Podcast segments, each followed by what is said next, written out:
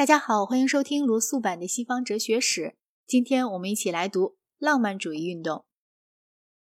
从十八世纪后期到今天，艺术、文学和哲学，甚至于政治，都受到了广义上所谓的浪漫主义运动特有的一种情感方式积极的或消极的影响。连那些对这种情感方式抱反感的人，对他也不得不考虑，而且他们受他的影响常常超过自知的程度以上。在这一章里，我想主要就一些不确定算是哲学上的事情，简单讲一讲浪漫主义观点。因为这种观点乃是我们眼下要涉及的一段时期中大部分哲学思想的文化背景。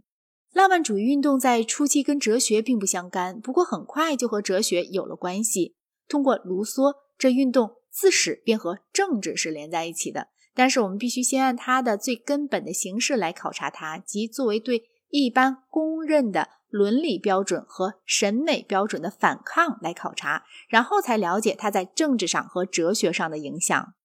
这运动中头一个大人物是卢梭，但是在有些地方，他只是表现了已然存在的潮流倾向。在十八世纪的法国，有教养人士极其赞赏他们所谓的善感性这个词的意思，指容易触发感情，特别是容易触发同情的一种气质。感情的触发要做到彻底如意，必须又直接又激烈，而且完全没有思想的开导。善感的人看见一个窘困的小农家庭会动心落泪，可是对精心谋划的改善小农阶级生活状况的方案倒很冷淡。穷人想当然比有钱人要多具备美德。所谓贤者。认为就是一个从腐败的朝廷里退出来，在恬淡的田园生活里享受清贫乐趣的人。这种态度作为一时的心境来说，几乎在历代诗人中的作品中都找得到。《皆大欢喜》里的流亡公爵表达了这种态度，不过他一有办法便回到了他的公爵领地。唯独抑郁多愁的杰克斯是真心喜欢那森林生活，甚至浪漫主义运动所反对的。一切人当中的十足典型，波普也说：“谁把愿望和心计又于几块祖流的田亩，甘心在自己的地上呼吸乡土气，谁便有幸福。”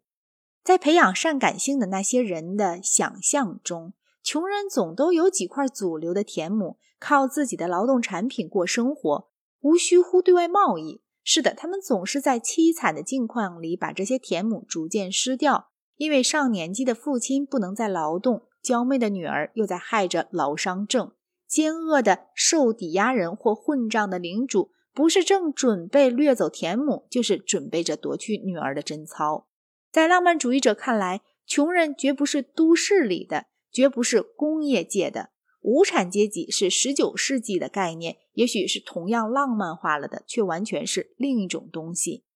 卢梭讲求已经存在的善感性崇拜，使他有了一个要不然就不会具有的幅度和范围。他是个民主主义者，不但按他的学说来讲是，按他的趣味来讲也是。他一生在长时期中是一个四处漂泊的穷汉，接受一些论穷困程度不过稍亚于他的人的好意照顾。他在行动上常常用遭到家的忘恩负义来回报这种关怀，但是在情感上，他的反应却是最热诚的善感性崇拜者所能想望的一切。他因为有流浪人的好上，觉得巴黎社交界的种种拘束让人厌腻。浪漫主义者们跟他学会了轻蔑习俗束缚，最初是服装上和礼貌上的小步舞曲和五步同韵对句上的习俗束缚。然后是艺术和恋爱上的习俗束缚，最后以至于传统道德的全领域。